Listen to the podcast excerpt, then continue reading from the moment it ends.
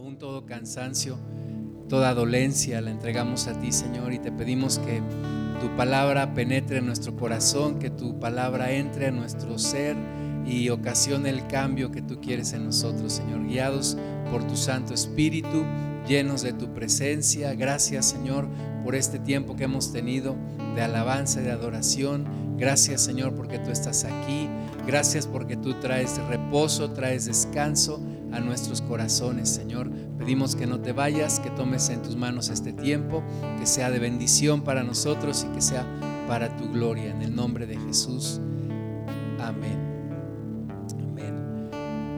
Vamos al libro de Proverbios, capítulo 4, a partir del versículo 5.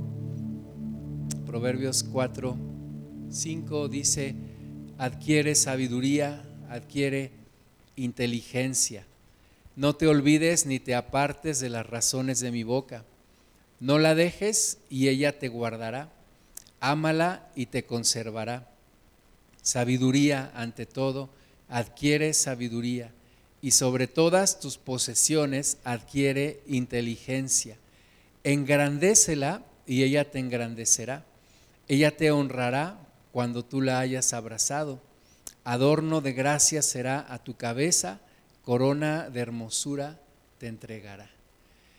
Y son las palabras que el Espíritu Santo habla a través de Salomón, ese hombre que todos lo, reconocemos como un hombre sabio, como un hombre eh, que en un momento de su vida pidió sabiduría a Dios y que Dios le dio una sabiduría tan grande que incluso venían personas de tierras lejanas para escucharlo y para, y para verlo. Incluso en el mundo la gente dice que hay decisiones salomónicas, ¿no? Y cuando dicen que es una decisión muy sabia, dicen fue una decisión salomónica. Y entonces Salomón está hablando aquí, inspirado por el Espíritu Santo, dándonos a entender y tratando de que podamos captar la importancia de la sabiduría, la importancia de poder vivir de una manera entendida, de una manera no a lo loco, no guiado por las emociones, sino guiado por la sabiduría.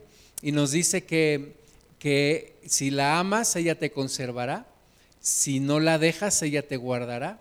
Y dice que ante todo, ante todo adquiera sabiduría, ante todo. Entonces es algo importante, si nos dice que ante todo adquiramos sabiduría, entonces quiere decir que es algo que puede guiar nuestras vidas. Dice que sobre todas tus posesiones adquieras inteligencia. Verdad, aunque muchas veces estamos deseando tener cosas materiales, aquí nos dice que la inteligencia, el entendimiento, la sabiduría es mejor que cualquier otra posesión, que cualquier otra cosa que podamos tener. Porque dice que si la tenemos nos engrandecerá, si la honramos, cuando, ella, cuando la hayamos abrazado, más bien ella nos honrará y será un adorno de, gracia sobre nuestra cabeza y una corona de hermosura. Ahora, cuando pensamos en un hombre sabio, pensamos en un hombre barbudo, este, ya grande de edad y, con canas, ¿no? Y cuando hablamos de sabiduría pensamos así como que pues es algo eh, etéreo, algo complicado, algo que algunos alcanzan, pero la palabra de Dios nos, nos muestra que la sabiduría es algo que todos necesitamos tener. Todos necesitamos sabiduría para nuestras vidas, no solamente los reyes, los presidentes o las personas que están en eminencia, sino todos nosotros necesitamos sabiduría. Ahora, aquí te tengo unas preguntas para reflexionar. La primera sería, ¿dónde adquirimos la sabiduría? El proverbio dice que adquiramos sabiduría, pero ¿dónde la adquirimos? ¿Dónde vamos a la tienda y decimos, me da cinco pesos de sabiduría? ¿Dónde se adquiere la sabiduría? Ahora, la segunda pregunta es si es una cuestión de la mente o del corazón. Cuando pensamos en sabiduría, pensamos en la mente, pensamos una persona a lo mejor cabezona, ¿verdad? Porque ha pensado mucho y tiene mucha sabiduría, pero la Biblia también nos dice que es algo del corazón. Entonces, vamos a estar viendo ahora si es realmente algo de la mente o también el corazón está ahí involucrado. Ahora, ¿es algo filosófico o es algo práctico? La sabiduría tiene que ser algo así muy complicado, así de, pues algún día alcanzaré a tener un poco de sabiduría y algunas personas, ermitaños que viven en algún lugar, adquieren la sabiduría. ¿O realmente es algo para la vida diaria? ¿Es algo que necesito todos los días? ¿Es algo que necesito para hacer negocios, para ir a la escuela, para hacer mi trabajo, para guiar mi matrimonio, para convivir con los demás, para tener a mis hijos, etcétera. ¿Es algo que es práctico o es algo que es teórico? Otra pregunta es, ¿por qué los humanos cometemos tantos errores? ¿Por qué es normal cometer tantos errores? ¿Es normal que nos equivoquemos tanto? ¿Es normal tomar tantas malas decisiones en nuestra vida? ¿O podemos mejorar la forma en la cual tomamos decisiones. Los cristianos podemos tomar decisiones que nos lleven a mejores acciones y a una mejor vida. O de plano ya nos conformamos con equivocarnos a cada rato y con seguir tropezándonos y levantándonos para volvernos a tropezar. Y la última pregunta es, ¿cuál es la mayor necesidad de una persona? ¿Cuál es tu mayor necesidad? No me, no me contestes, pero Pregúntate en tu corazón, ¿cuál es la mayor necesidad que tengo ahora en mi vida? ¿Qué es lo que más necesito? Y con estas preguntas en mente vamos a, ver a Salomón en primer libro de Reyes capítulo 3, versículos a partir del 3. Dice que más amó, más Salomón amó a Jehová andando en los estatutos de su padre. Solamente sacrificaba y quemaba incienso en los lugares altos iba el rey a Gabaón, porque aquel era el lugar alto principal, y sacrificaba allí mil holocaustos, sacrificaba Salomón sobre aquel altar. Eh, la Biblia dice que el principio de la sabiduría es el temor de Jehová, y por ahí es por donde Salomón empieza. Cuando él empieza su reino, dice la Biblia aquí que él andaba en los estatutos de David porque andaba buscando a Dios. Dice que sacrificaba holocaustos a Dios. Se sacrificaba, dice aquí en el lugar principal que era Gabaón. Aunque ya el arca estaba en Jerusalén, dice aquí la Biblia que Gabaón era el principal lugar donde se hacían sacrificios. Y Salomón hacía mil sacrificios, mil holocaustos sobre aquel altar. O sea, Salomón estaba buscando a Dios.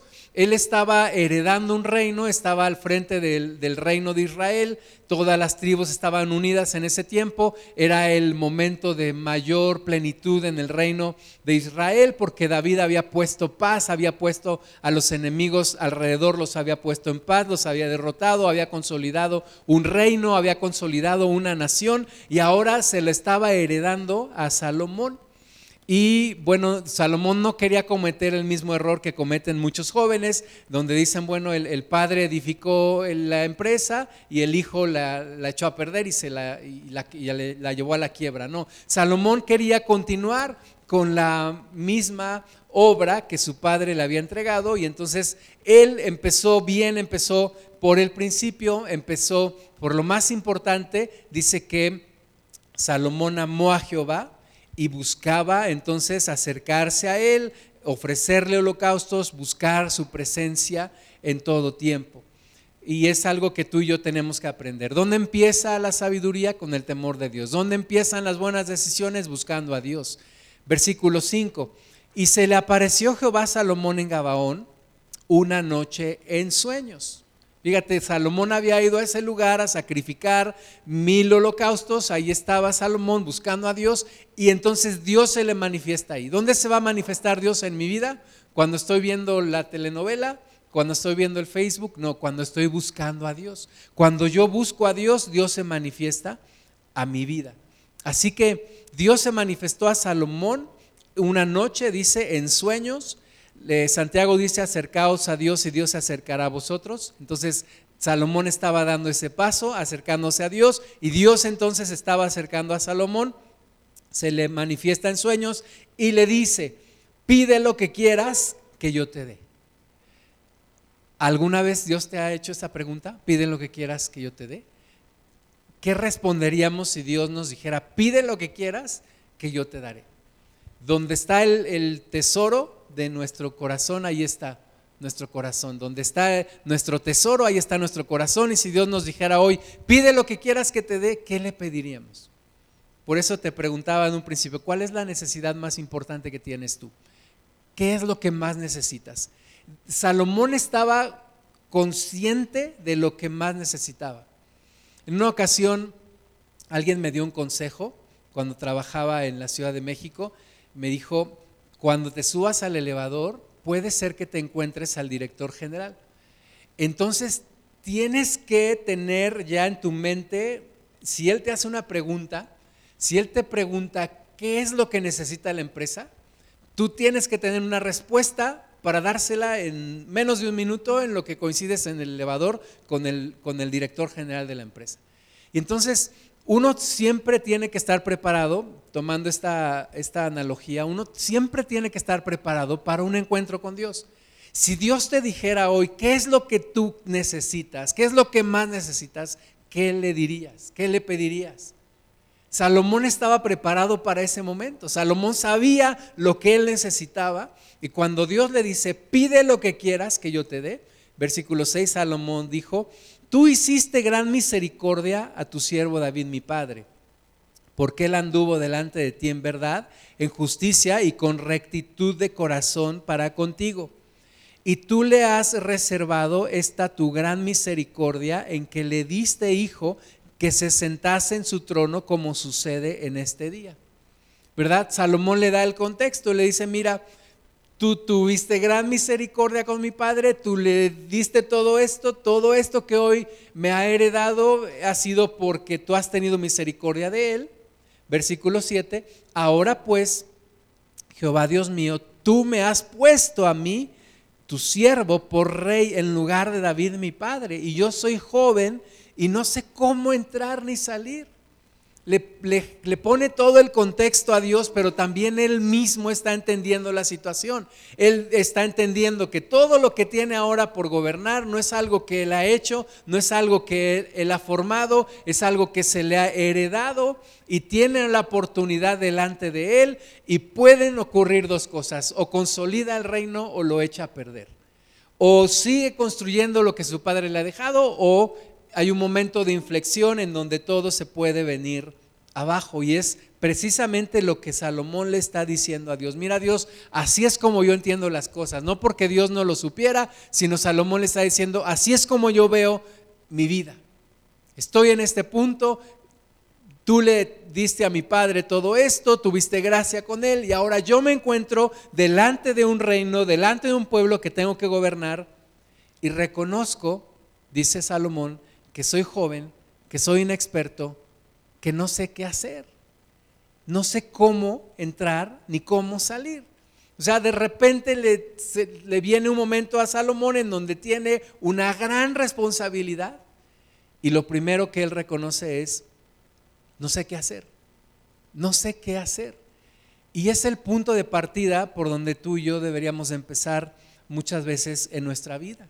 Tengo delante de mí todo esto, y no sé qué hacer. Tengo una familia, o vivo con mis padres, o tengo una vida por delante, o tengo unos años por delante y no sé qué hacer. Hoy es el último, el primer día del, del resto de mi vida. ¿Qué voy a hacer? ¿Cómo lo voy a vivir? Salomón reconoce que no sabe qué hacer. Él, sabe que no sabe, ¿verdad? Y está en una ventaja contra aquellos que no saben que no saben. ¿Verdad? Salomón sabe que no sabe qué hacer. Y viene delante de Dios y le dice, pues esta es mi necesidad. Versículo 8, y tu siervo está en medio de tu pueblo, al cual tú escogiste, un pueblo grande que no se puede contar ni numerar por su multitud. ¿Verdad? Todo, todo esto le está poniendo a Dios en contexto, de nuevo, no porque Dios no lo sepa, sino que Salomón está eh, abriendo su corazón, eh, viendo cómo él está viendo las cosas, comentándoselo a Dios, dándoselo a, a entender desde su corazón. Esta es mi situación, le dice, esto es lo que yo estoy viviendo, así me siento, estoy delante de un pueblo tan grande, una multitud que no se puede contar. Mi padre ha hecho maravillas, mi padre ha hecho es eh, David, el día, día de hoy los gobernantes de Israel se comparan con David porque David es el punto de referencia y Salomón dice, me ha dejado unos zapatos muy grandes que no puedo llenar y no sé qué hacer y tal vez tenía miedo y, y yo no sé tantas cosas que le habrá dicho Salomón a Dios. La petición es esta, versículo 9.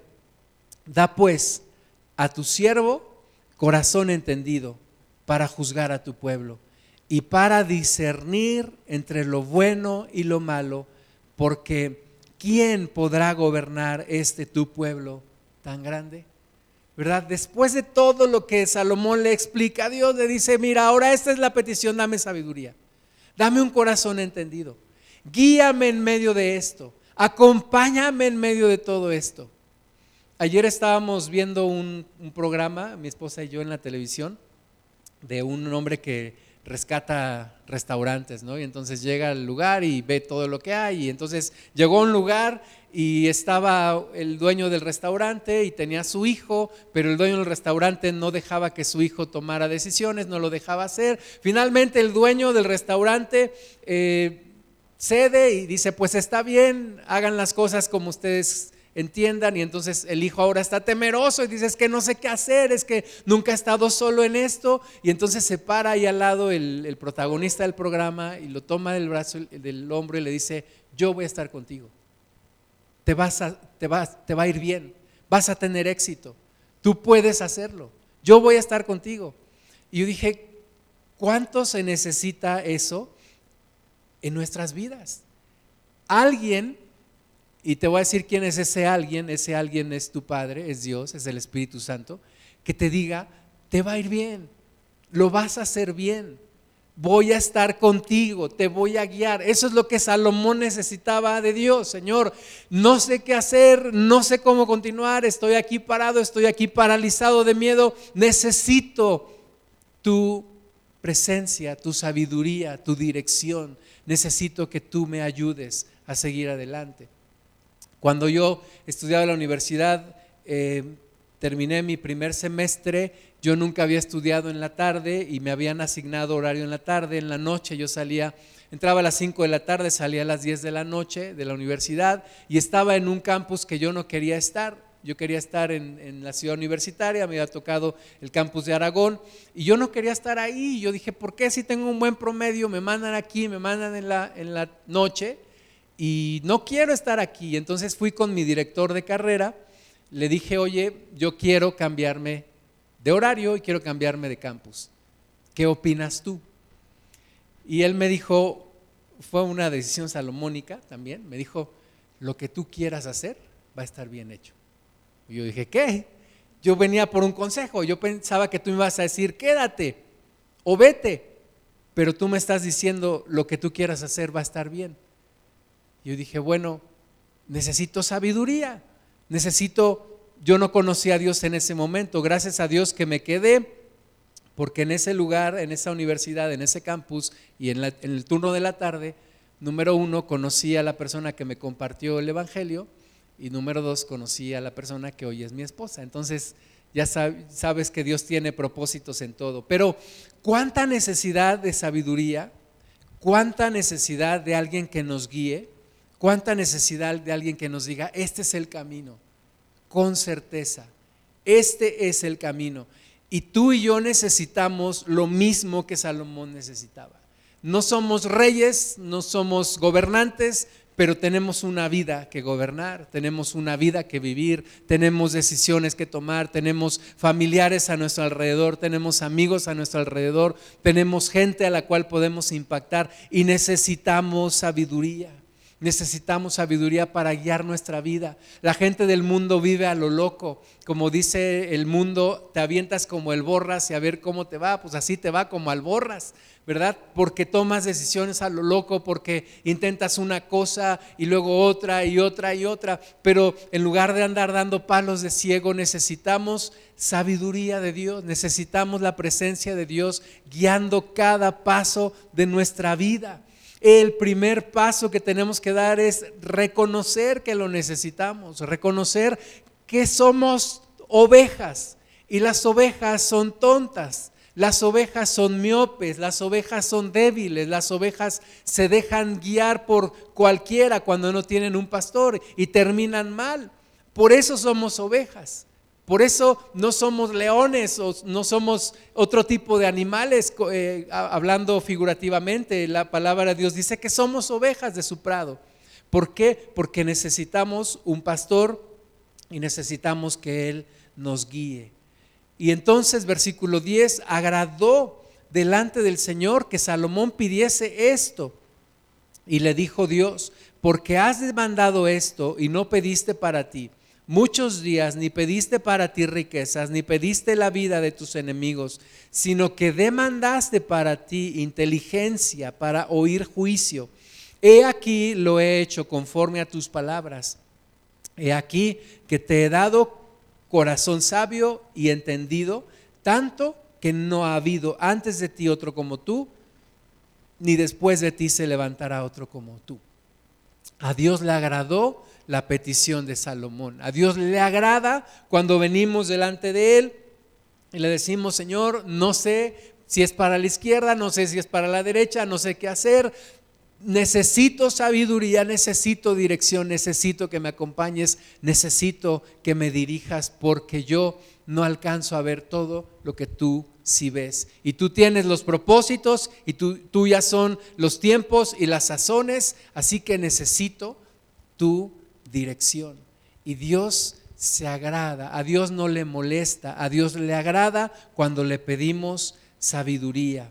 Y entonces versículo 13 dice, y aún también te he dado las cosas que no pediste, riquezas y gloria, de tal manera que entre los reyes ninguno haya como tú en todos tus días. Y si anduvieres en mis caminos, guardando mis estatutos y mis mandamientos, como anduvo David tu padre, yo alargaré tus días.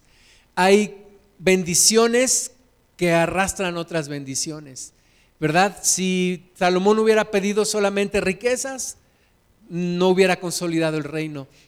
Si Salomón hubiera pedido solamente la vida de sus enemigos, no hubiera consolidado el reino. Pero Salomón pidió sabiduría y esa sabiduría trajo todo lo demás. Dios dice, pues te voy a dar lo que no pediste también, riquezas y gloria, y te voy a dar un reino que tenga paz, y vas a consolidar esto, y vas a ver el reino seguir adelante y si andas en mis caminos te daré también larga vida.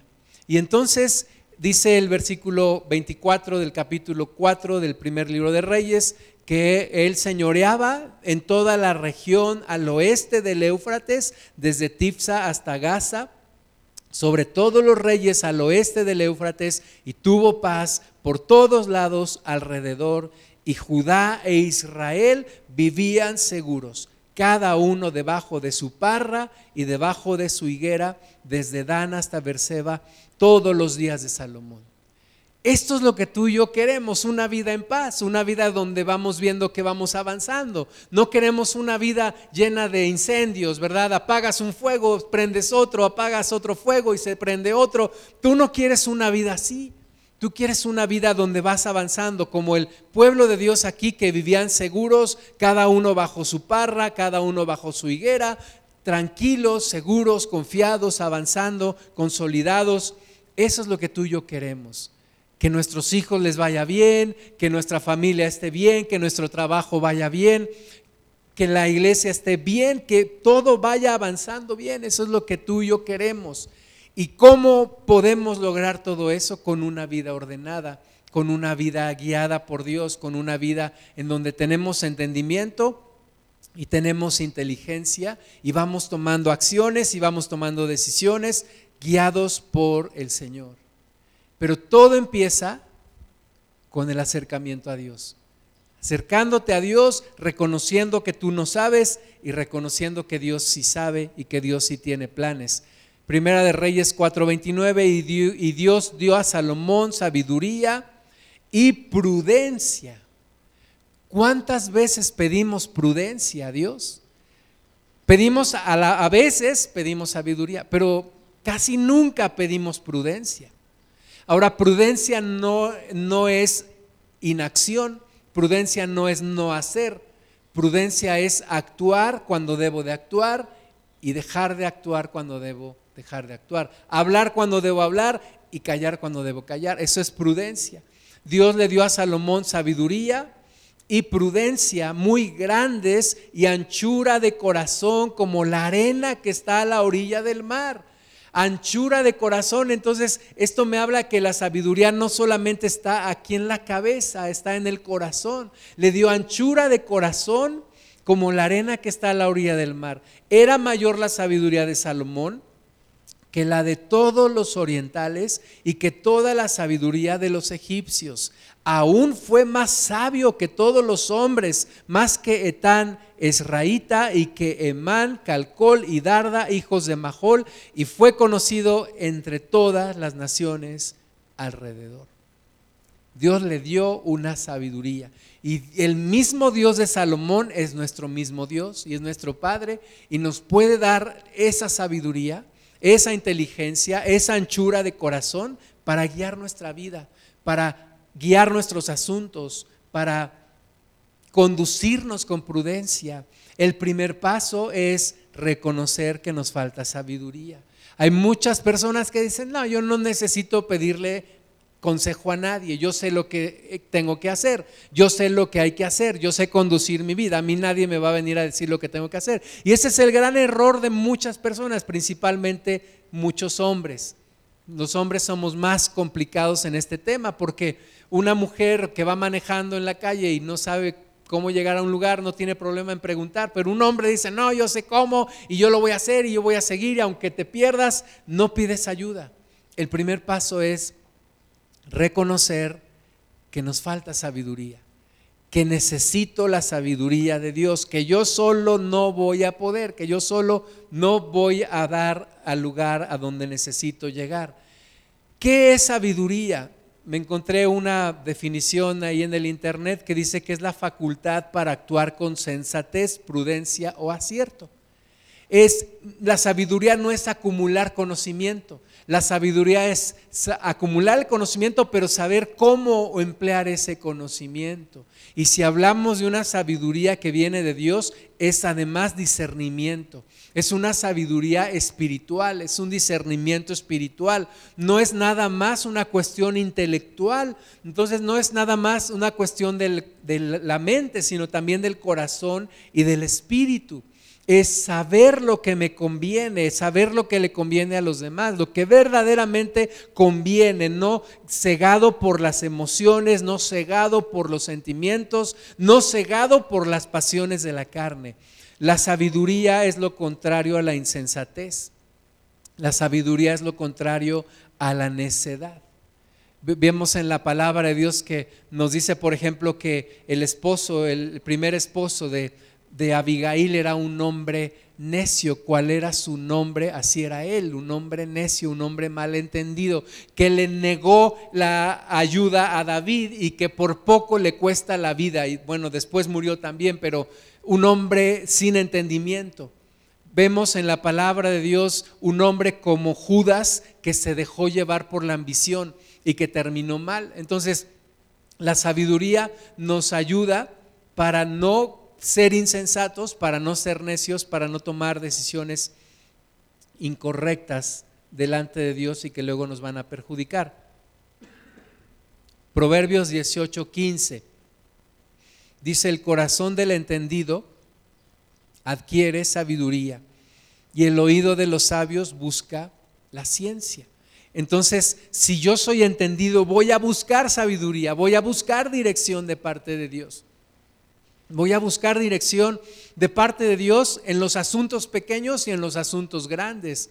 No necesito solamente a Dios para saber eh, en el momento en el que me iba a casar, con quién me voy a casar. Necesito a Dios en todo momento. si tú no lo tomas en cuenta en decisiones pequeñas, no lo tomarás en cuenta en decisiones grandes.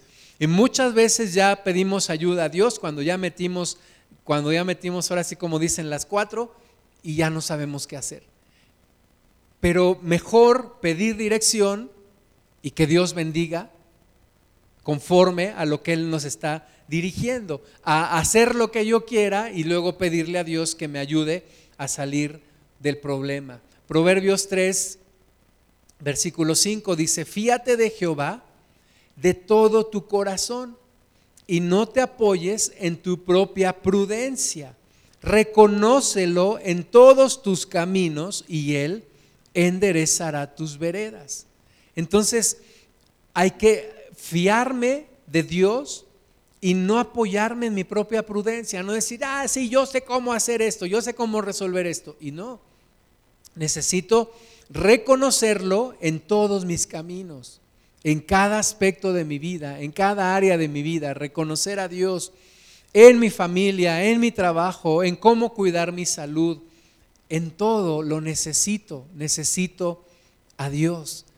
A veces se hace muy evidente que necesitamos a Dios. A veces damos las cosas como que, ah, sí, yo sé qué es lo que voy a hacer.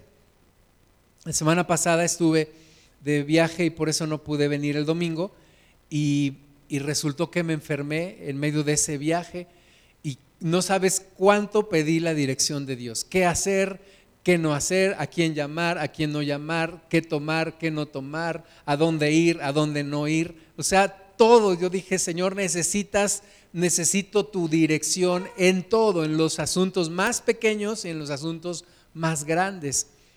Cuando enfrentamos esas situaciones donde realmente reconocemos que no sabemos qué hacer, ahí es cuando nos acordamos de Dios, pero hay que hacerlo parte de nuestra vida diaria tomar en cuenta a Dios, pedirle dirección, qué hacer, qué no hacer, qué hablar, qué no hablar, a quién buscar, a quién no buscar, qué decir, qué no decir. Todo empieza con una oración a Dios. Señor, dame dirección. Dame dirección para lo que tengo que hacer. Reconócelo en todos tus caminos. Si quieres que Él enderece todas tus veredas, reconócelo en todos tus caminos. Versículo 7, no seas sabio en tu propia opinión. No digas, yo sé cómo hacerlo. A mí nadie me va a decir cómo hacerlo. No seas sabio en tu propia opinión. Abre tu mente, abre tu corazón y reconoce que no lo sabes todo. Reconoce que hay cosas que se te van.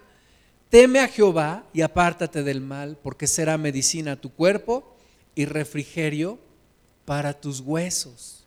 Entonces, no seamos sabios en nuestra propia opinión, no simplemente, ah, sí, yo sé qué hacer. No, Señor, dame dirección. Reconozco que hay cosas que yo no sé y que tú conoces mejor que yo, así que tú guíame para no caer en problemas. Santiago 1.5, si alguno de vosotros tiene falta de sabiduría, pídala a Dios Ahora, ese, llegar a ese punto es difícil. Llegar al punto de reconocer que me falta sabiduría es difícil. Porque uno puede decir, ah, sí, me falta sabiduría, pero sales de aquí y empiezas a hacer todo conforme tu voluntad y como tú quieres y como lo planeaste y como lo pensaste y como lo dijiste y como siempre lo has hecho. Pero decir, no, Señor, dame sabiduría, enséñame esto, guíame, siempre lo he hecho de esta forma, pero ahora guíame, ¿cómo quieres que lo haga? Entonces, si alguno tiene falta de sabiduría, dice, pídala a Dios, el cual da a todos abundantemente y sin reproche, y le será dada. Pero pida con fe, no dudando nada, porque el que duda es semejante a la onda de mar que es arrastrada por el viento y echada de una parte a otra. No piense pues quien tal haga que recibirá cosa alguna del Señor. Entonces, si me falta sabiduría, vengo delante de Dios y pido y me dará abundantemente y sin reproche. Y no me va a decir, ay, pero tú otra vez, pero ya no, ya te había dicho, no. Dice que dará abundantemente y sin reproche, pero tengo que pedir con fe. Tengo que pedir con fe. Santiago 3:13, ¿quién es sabio y entendido entre vosotros?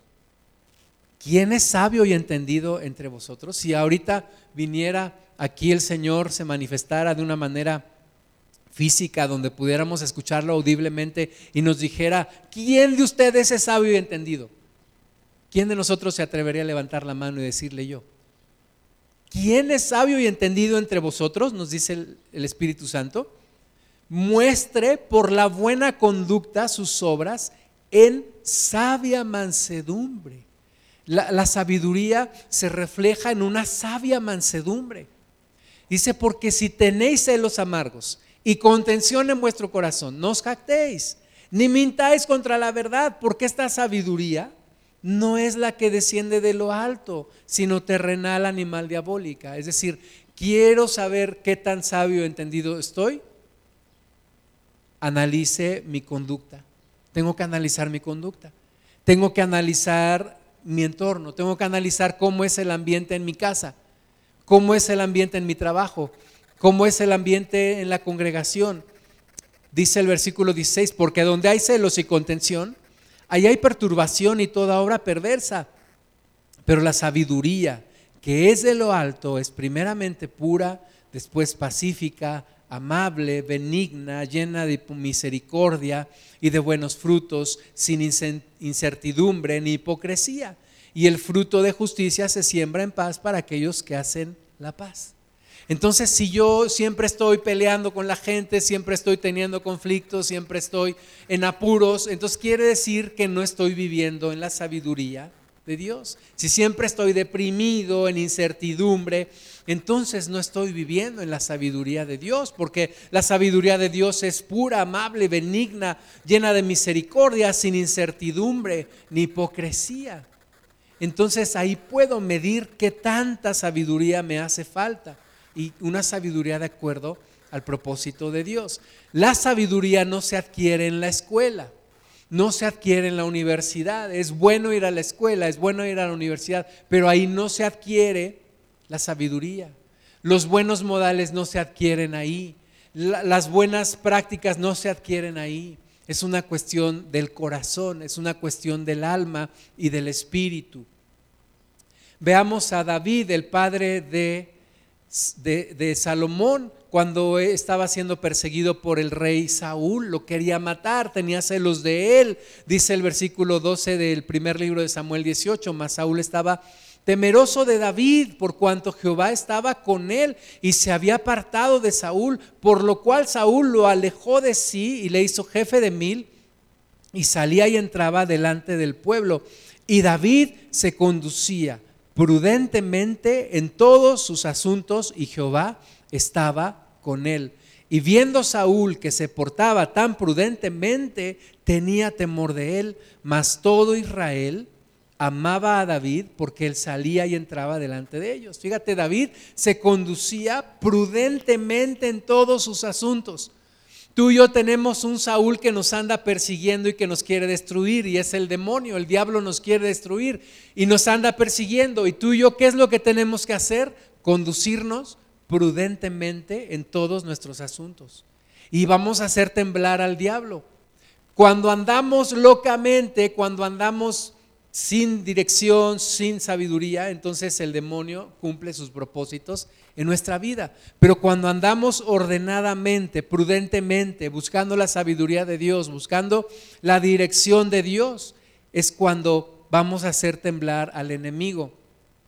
Sabiduría es algo que muchas veces nos hace falta. Fíjate cómo Moisés le habla al pueblo, inspirado por el Espíritu Santo, y le dice, así pagáis a Jehová, pueblo loco e ignorante.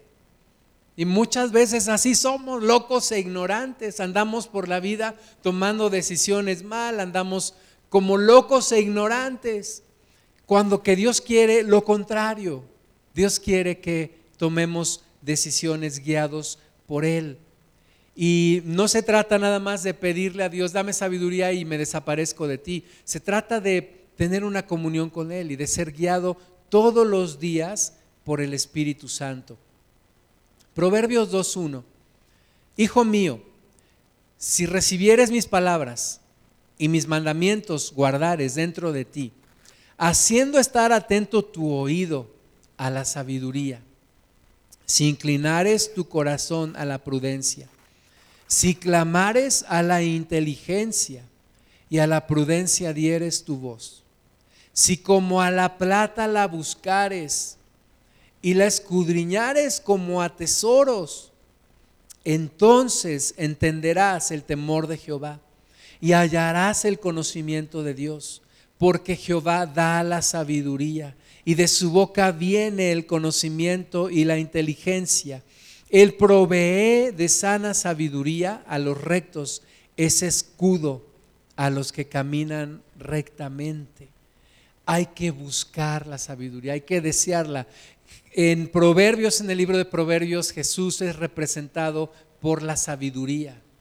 Busca a Dios, busca la sabiduría, clama a la inteligencia, clama a Dios, búscala como el mejor tesoro, clama a Dios, clama por su dirección, clama por el conocimiento, cómo enfrentar un problema. El punto de partida es la búsqueda de Dios buscar a Dios, buscar al Señor. Tú me vas a enseñar, Señor, cómo. Tú me vas a guiar, tú me mostrarás la forma y tú estarás conmigo. Parte de allí, empieza allí siempre y todos tus días buscando la dirección de Dios. Proverbios 2.16, serás librado de la mujer extraña, de la ajena que halaga con sus palabras, la cual abandona al compañero de su juventud y se olvida del pacto de su Dios, por lo cual su casa está inclinada a la muerte y sus veredas hacia los muertos. todos los que a ella se lleguen no volverán ni seguirán otra vez los senderos de la vida. La sabiduría te alejará de la tentación, la sabiduría te alejará de la mujer extraña, la sabiduría te alejará de lo que no te conviene. Porque hoy el mundo dice, sí, el adulterio, la, mujer extraña, aprovecha la oportunidad, déjate guiar por tu corazón. Y la Biblia dice, no, la sabiduría te va a, a librar de la mujer extraña, te va a librar de la tentación. Proverbios 1:21, la sabiduría clama en las calles, alza su voz en las plazas, clama en los principales lugares de reunión, en las entradas de las puertas de la ciudad, dice sus razones. ¿Hasta cuándo, oh simples, amaréis la simpleza? Y los burladores desearán el burlar, y los insensatos aborrecerán la ciencia. Volveos a mí, reprensión, he aquí yo derramaré mi espíritu sobre vosotros y os haré saber mis palabras. La sabiduría clama en las calles, alza su voz, está buscándote a ti, Dios está buscándote, Jesús está buscándote, quiere impartirte sabiduría. Y dice, ¿hasta cuándo vas a ser simple? ¿Hasta cuándo vas a amar la simpleza? ¿Hasta cuándo vas a seguir en tus propios caminos? Vuélvete, dice el Señor, a mi reprensión y derramaré mi espíritu sobre ti y te haré entender mis palabras y te haré saber mis palabras. Y, y Dios nos quiere mostrar el buen camino. El buen camino. Dios no nos trajo a esta vida para que estemos sufriendo y para que estemos de mal en peor. Pero el punto de partida es buscarlo a Él y buscar su dirección y buscar su sabiduría. Salmo 111, versículo 10, el principio de la sabiduría es el temor de Jehová.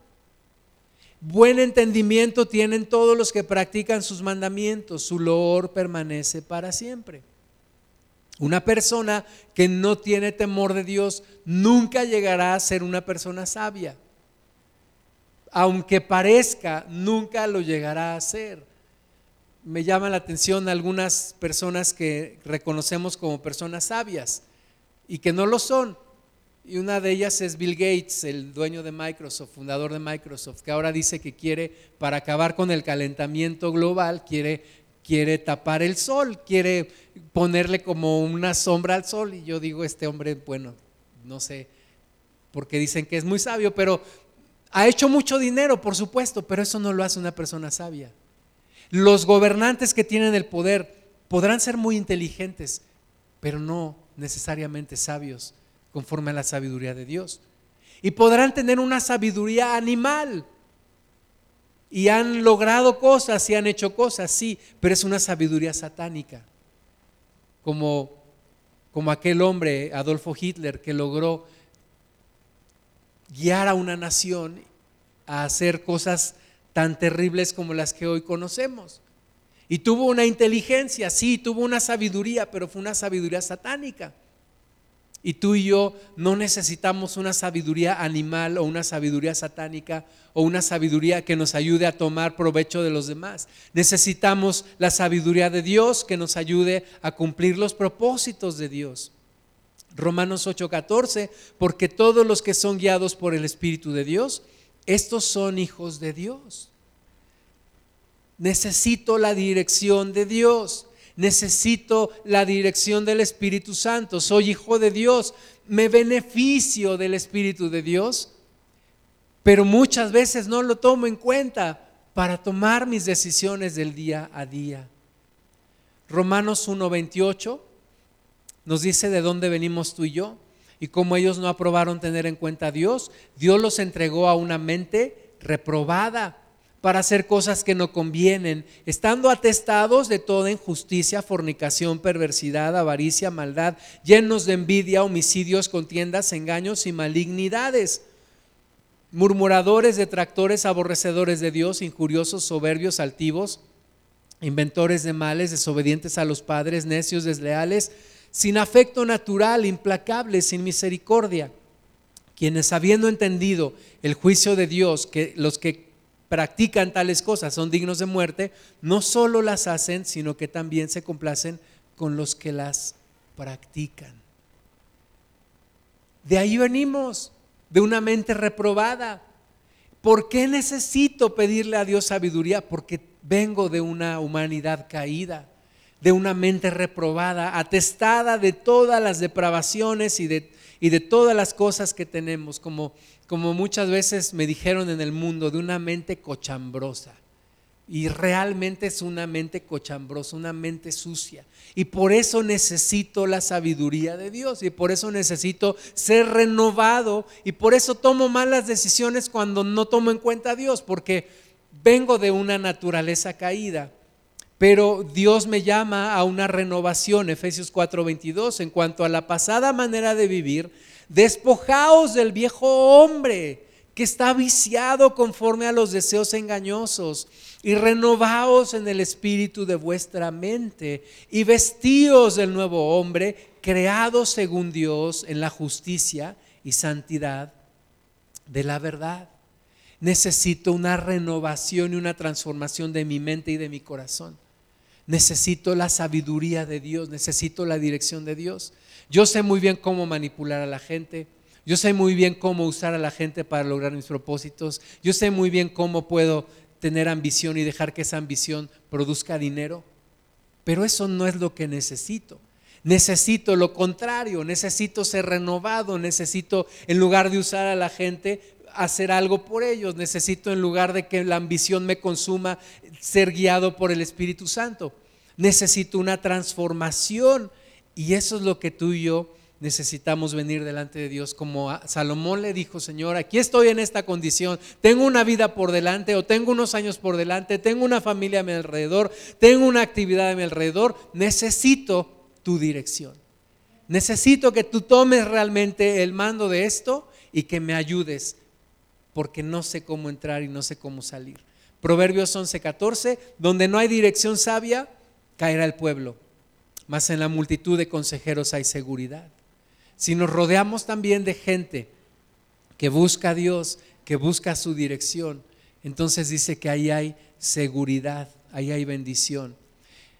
Isaías 9:6, porque un niño nos es nacido, hijo nos es dado, y el principado sobre su hombro, y se llamará su nombre, admirable, consejero, Dios fuerte, Padre eterno, príncipe de paz. Fíjate que uno de los nombres, o más bien uno de los títulos que tiene Jesús, es ser consejero.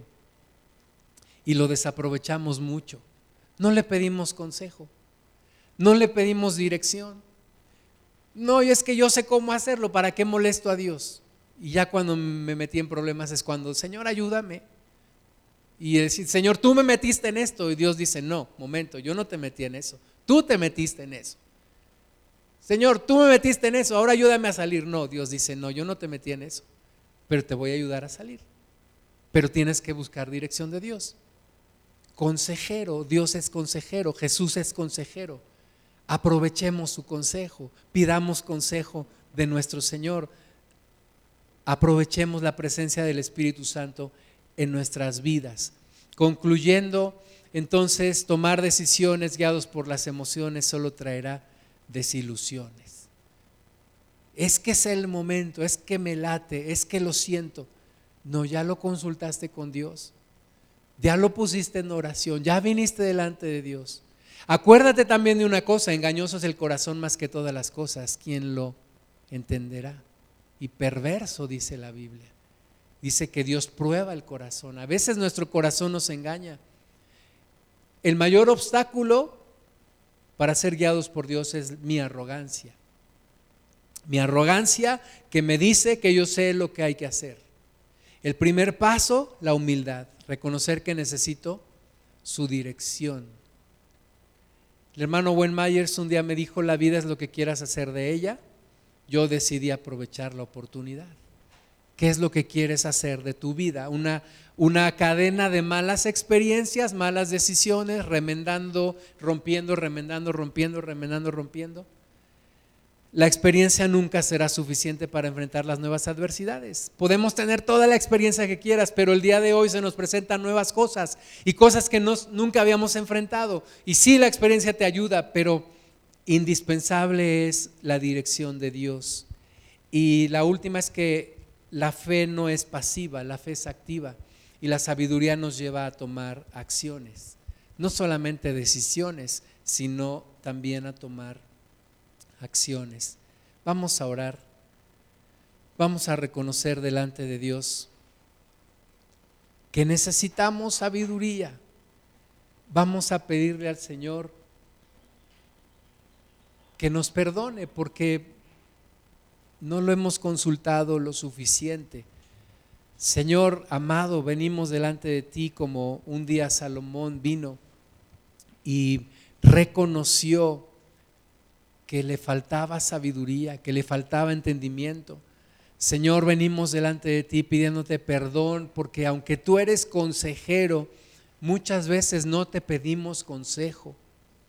Porque aunque tú eres sabio, muchas veces no te pedimos sabiduría. Aunque tú eres rico, muchas veces no te pedimos esa riqueza en nuestras vidas, Señor.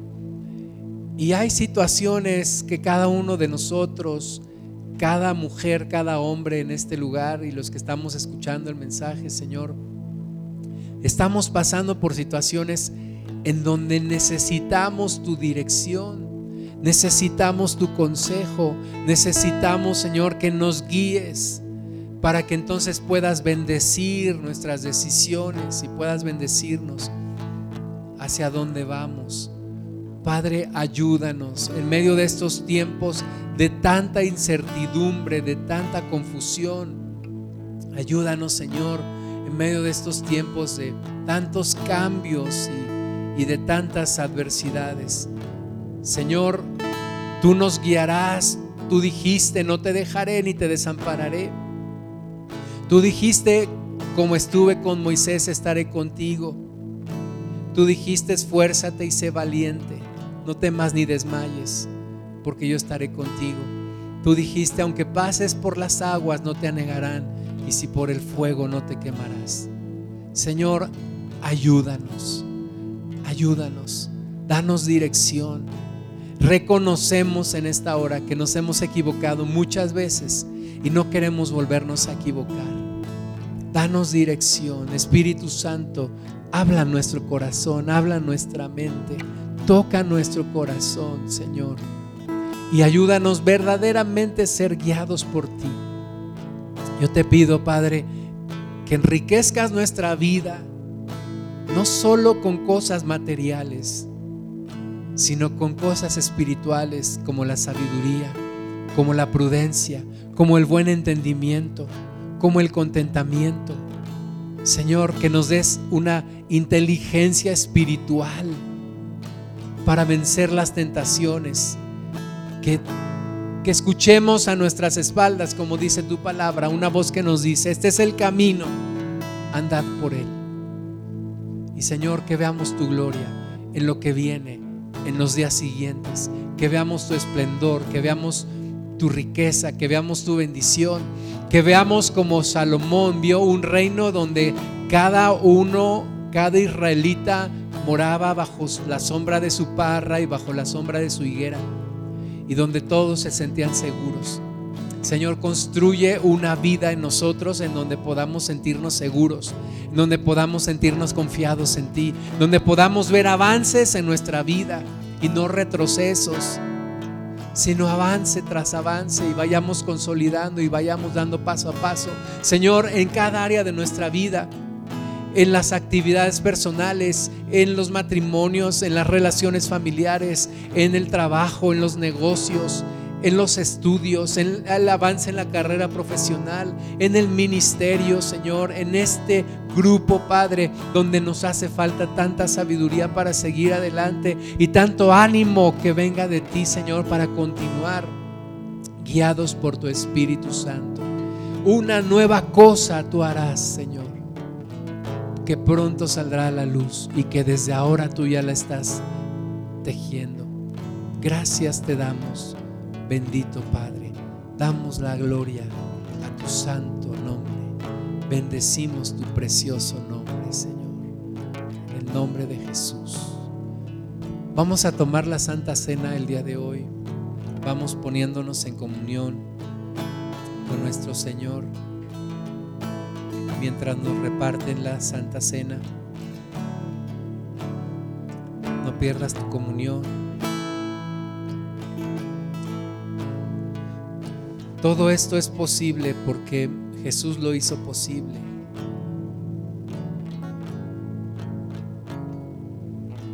Por su sacrificio.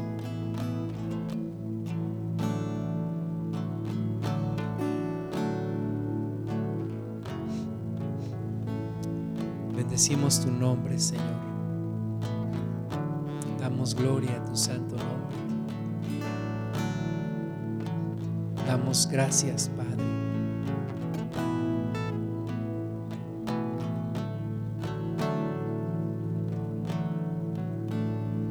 Señor, bendito eres.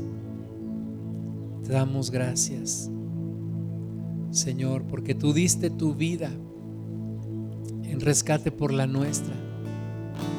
Padre, que nunca se nos olvide, que nunca permitamos que esto se nos haga cotidiano sino que siempre, Señor, estemos recordando lo que tú hiciste por nosotros. Que cada día de nuestra vida, Señor, vivamos de una manera digna de este sacrificio. Dándote la gloria, dándote el honor, dándote gracias. Gracias Jesús. Diste todo por nosotros. Viviste en esta tierra para darnos salvación Gracias por tu sangre, gracias por tu vida, gracias por ese holocausto, por ese sacrificio, por el Cordero Santo que se dio en rescate por nosotros. Gracias Jesús por reconciliarnos con el Padre. Gracias Señor por tomar todos nuestros pecados, todas nuestras perversiones, todas nuestras aberraciones y pagar por ellas para que el pecado fuera quitado. Y en un día quitaste el pecado de nuestra vida, Señor. Gracias te damos, Cristo.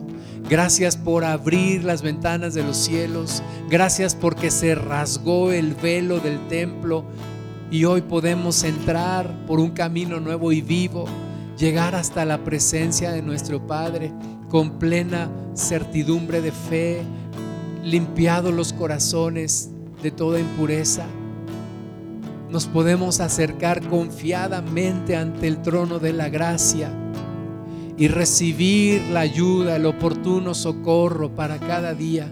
Gracias Jesús, porque eres nuestro sumo sacerdote que se presentó no delante del templo levantado por manos de hombres, sino delante del mismísimo trono de Dios. Y se presentó no con sangre de machos cabríos, sino con su propia sangre y expiaste nuestros pecados, Señor. Gracias Jesús, gracias Cristo por cambiar nuestra vida. Gracias Cristo por hacernos personas diferentes, por cambiar nuestra naturaleza. Señor, confiamos en ti. Perdónanos cuando hemos puesto nuestra confianza en algún hombre, en alguna mujer. Pero hoy, Señor, volvemos a ti volvemos a confiar en ti y confiamos en que porque tú estás con nosotros, Señor, seguiremos adelante y saldremos adelante y saldremos victoriosos. Gracias, Cristo. Cada día de nuestra vida esté edificado sobre la roca que es Jesús cada día de nuestra vida. Y gracias por el espíritu de la adopción, por medio de quien clamamos, Abba Padre, Abba Padre. Bendecimos tu santo nombre. Damos gloria a tu santo nombre. Bendito eres Cristo. Gloria a tu santo nombre. Oh Rabasiri Titi Rabahara Titi Shibibi. Oh